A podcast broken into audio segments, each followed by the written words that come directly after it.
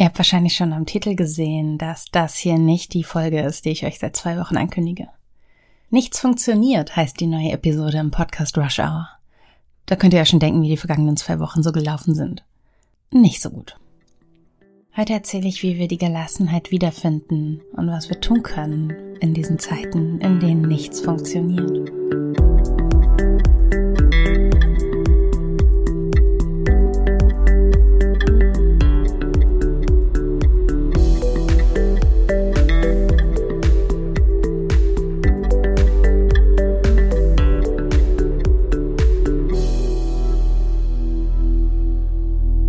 Gar nicht, wo ich anfangen soll zu erzählen. Erst war meine Tochter erkältet. Gar nicht so besonders doll. Es war einfach was da. Und mich hat das dann völlig umgehauen. Ich konnte nicht arbeiten, nicht sprechen. Ich konnte einfach gar nichts machen, nicht mal ein bisschen. Und an dem Podcast war natürlich überhaupt nicht zu denken. Und als es mir besser ging, war sie wieder erkältet. Eine dieser seltsamen Morgenerkältungen, die dann auch sofort wieder weggehen, sobald man beim Kinderarzt ist. Arbeitsprojekte sind schiefgegangen, weil Pufferzeiten davon natürlich komplett aufgezehrt worden sind. Absprachen liefen aneinander vorbei und die Zeit, die wir hier alle in der Familie hatten, haben wir natürlich nur noch in dringende Projekte gesteckt, was bedeutet, dass insgesamt ganz viel fehlt. Und als Andreas und ich dann die Folge über Organisation und Selbstmanagement aufzeichnen wollten, an dem Morgen ist unsere Zweijährige gestürzt und hat sich den Hals verrenkt. Auch das war nach ein paar Stunden wieder gut, aber hat natürlich wieder einen Arbeitstag gekostet. Und ich dachte mir, okay, ich gebe auf. Ist in Ordnung wir machen das kommende Woche. Also vielleicht machen wir es kommende Woche. Dachten wir die vergangenen zwei Wochen ja auch schon. Heute spreche ich mal darüber, wie wir mit solchen Zeiten umgehen können. Äh, es gibt dieses Sprichwort, der Teufel scheißt immer auf den größten Haufen. Und es stimmt. Es ist wissenschaftlich belegt, dass der Teufel immer auf den größten Haufen scheißt. Etwas eleganter hat es Matthäus ausgedrückt, der aus der Bibel, das kennt ihr bestimmt. Denn wer da hat, dem wird gegeben, dass er die Fülle habe. Wer aber nicht hat, dem wird auch das genommen, was er hat. Und der Autor meint damit eigentlich den Glauben, nicht das Glück oder weltliche Dinge oder so profane Dinge wie Arbeitszeit.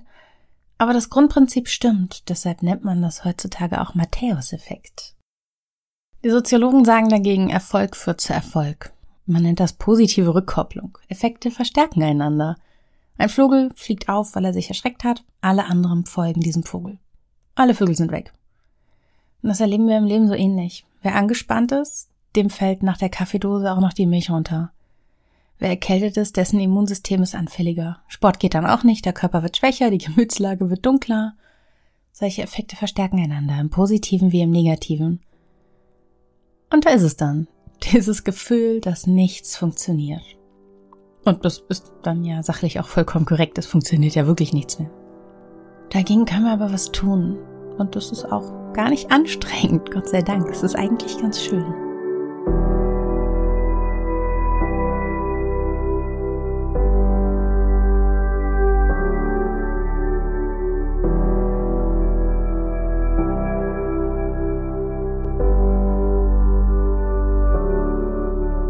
Wer aus einer dieser Höllenzeiten herauskommen will, der tut gut daran, sie erstmal anzuerkennen.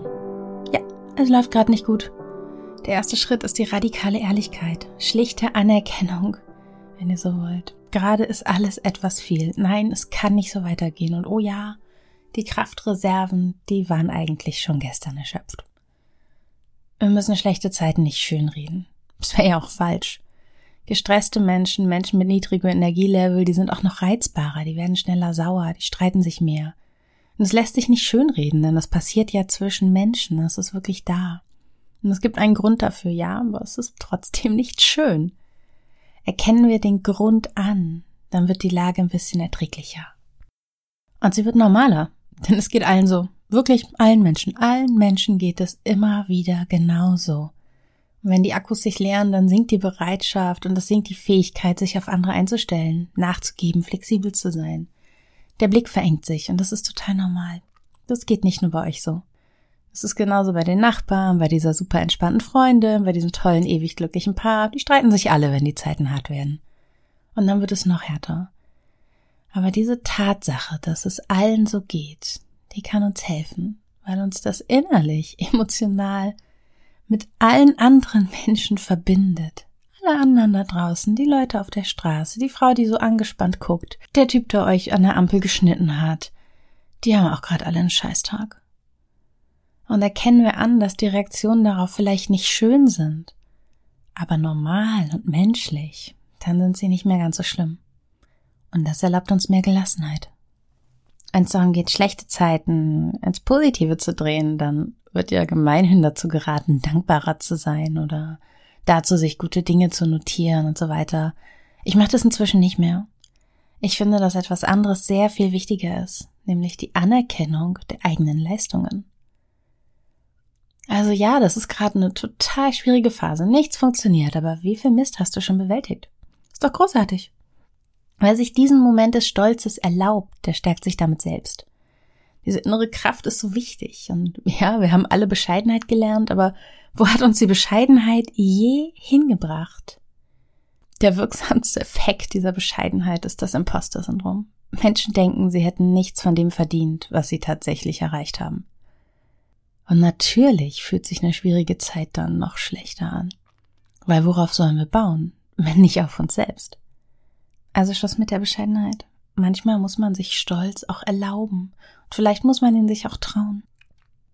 Und darauf aufbauend können wir auch die Leistung anderer anerkennen. Also vielleicht hat dein Partner in den vergangenen Tagen dazu beigetragen, dass dein Workload noch weiter angewachsen ist. Aber vielleicht entdeckst du auch etwas, das er Gutes getan hat. Momente, die ohne den andere Person schwieriger gewesen wären. Wenn du Wertschätzung für dich selbst und Wertschätzung für andere Menschen schaffst, die an dieser miesen Phase beteiligt sind, deine Kolleginnen und Kollegen und die Vorgesetzten, die Mitarbeiter und Mitarbeiterinnen, du fühlst dich stärker und du fühlst dich weniger allein, weil du einfach siehst, du bist nicht die Einzige nicht der Einzige, der etwas dafür tut, dass es wieder besser wird. Du änderst deinen Fokus.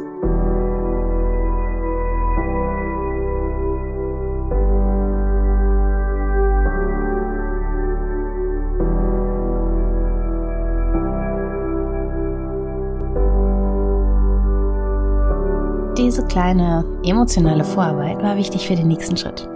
All die Dinge, die gerade passieren, die brauchen eine Struktur. Diese Struktur hilft dabei, den Mist rauszuwerfen oder ihm zumindest ein bisschen weniger Platz zuzuweisen. Diese Phasen, in denen nichts funktioniert, sind nämlich sehr oft durch Stress gekennzeichnet. Und er stammt aus einer Mischung aus zu vielen Aufgaben und zu vielen unvorhergesehenen Ereignissen. An letzteren lässt sich manchmal wenig ändern.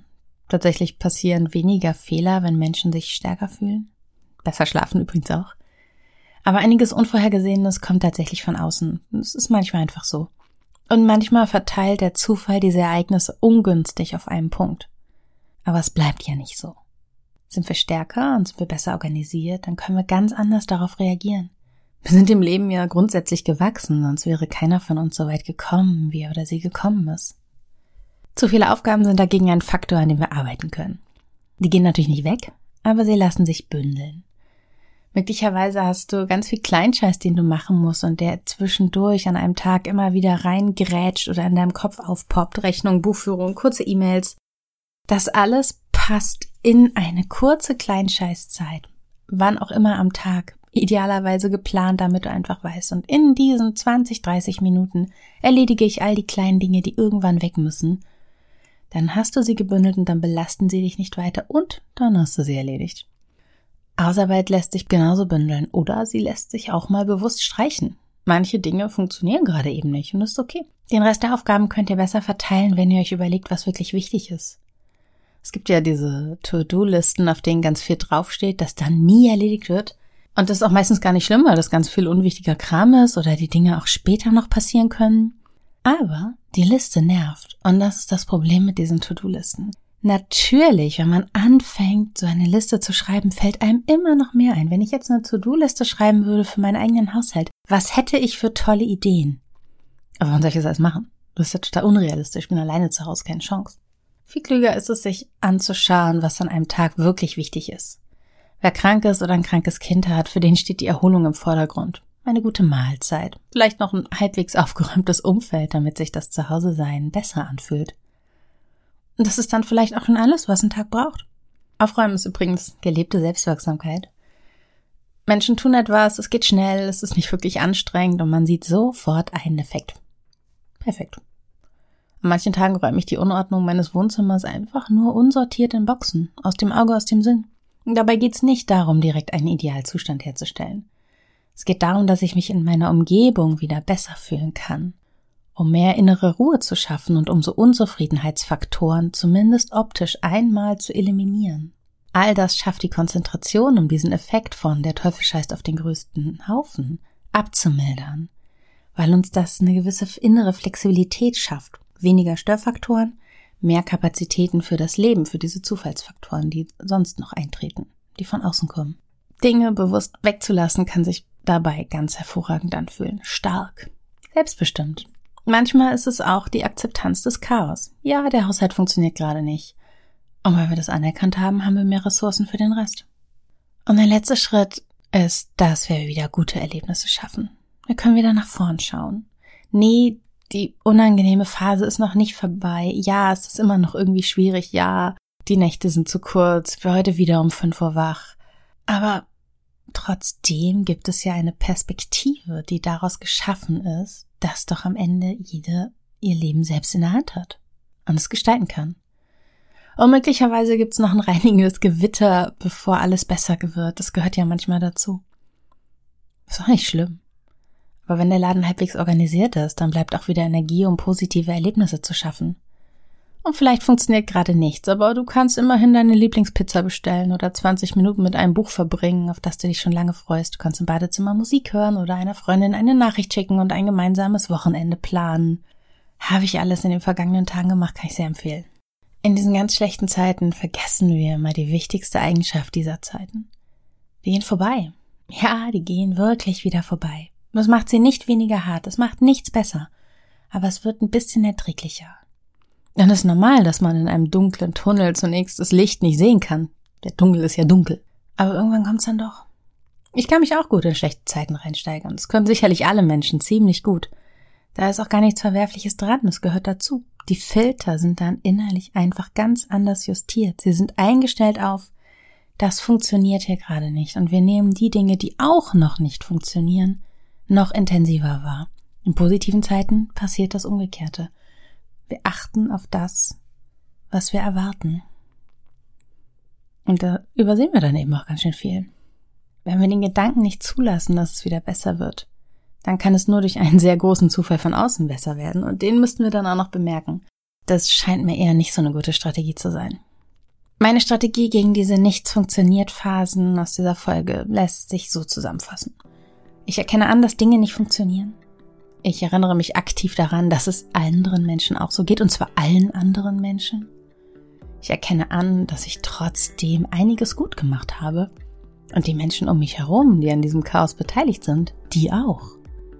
Dann schaffe ich eine Struktur, die mich entlastet, sowohl räumlich als auch zeitlich. Und dann schaue ich, dass ich mir etwas erschaffe, das mir Freude bereitet. Kontakt zu einer Freundin oder ein guter Plan fürs Wochenende. Und so können wir aus solchen Zeiten anders rausgehen. Möglicherweise gestärkt, möglicherweise aber auch erschöpft. Ist ja total okay, auch erschöpft aus einer schlechten Phase rauszukommen. Aber wer nicht zulässt, dass diese Zeit ein Ende findet, der wird ganz schön lange darin hängen. Vielen Dank, dass ihr dabei wart. Ich weiß gar nicht, was ich jetzt machen soll. Ich mache jetzt, glaube ich, einfach gar nichts mehr. Ich glaube, ich schneide jetzt den Podcast, weil ich habe auch, dieser Arbeitstag ist so schlecht gestartet. Ich, ich sehe das irgendwie nicht mehr, dass heute noch was Gutes entsteht. Ich werde jetzt den Podcast schneiden und dann war es das einfach für mich. Und euch wünsche ich ein sehr, sehr schönes Wochenende oder wann auch immer ihr diese Folge hört. Schöne Tage. Ich weiß nicht, ob es nächste Woche endlich die Folge zur Organisation und Selbstmanagement gibt. Um vielleicht. Ich glaub schon. Mal gucken. Bis bald.